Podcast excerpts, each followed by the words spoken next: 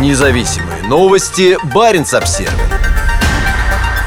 Хотя в российской Арктике лежит толстый лед, зима может оказаться рекордно теплой. Капитаны судов борются с тяжелыми льдами по всему российскому Заполярью. Несмотря на эти сложности с навигацией, данные метеорологов говорят, что в Арктике еще никогда не было так тепло. В Арктике наступило самое холодное время года. Вода давно замерзла, и теперь льды будут расти до сезонного максимума. При этом сейчас температуры на крайнем севере уже не такие низкие, как были раньше. По данным Росгидромета, 2022 год стал в России вторым самым теплым за всю историю наблюдений.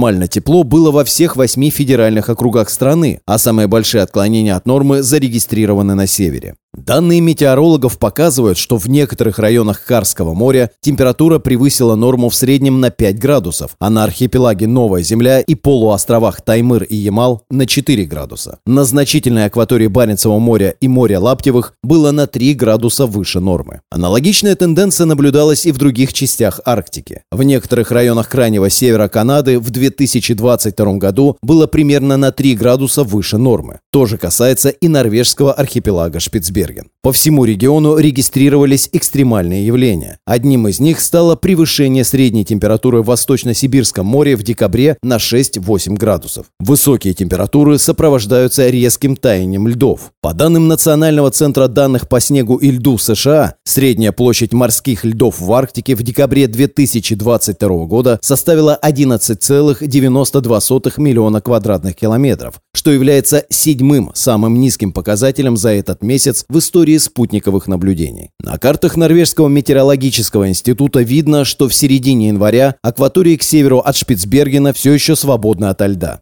Судя по данным, работающие в этом районе суда столкнутся со льдами только примерно на 83-й параллели. Однако далеко не во всех районах Арктики наблюдаются тонкие льды и хорошие условия для плавания. В восточной части российской Арктики скопились большие объемы многолетнего льда, через которые невозможно пройти без помощи мощных ледоколов. По данным Российского научно-исследовательского института Арктики и Антарктики, пояс многолетних льдов сейчас покрывает большую часть моря Лаптевых, а также Восточно-Сибирского моря. Сложная ледовая обстановка значительно затрудняет судоходство в регионе, и с октября здесь прошло очень мало судов. Единственным исключением являются несколько газовозов, отправленные из Сабеты на Ямале в Китай. Однако и этим мощным судам ледового класса понадобилась помощь атомных ледоколов. В январе по маршруту из китайского Тяньцзина в Сабету идет газовоз Борис Вилькицкий. Из моря Лаптевых в Карское море его сопровождает ледокол «Арктика». 19 января оба судна находились к северу от полуострова Таймыр. Толстые льды являются проблемой для России и ее амбициозных планов по круглогодичной навигации по Севморпути. Даже при сопровождении атомных ледоколов судоходство в регионе связано с серьезными рисками.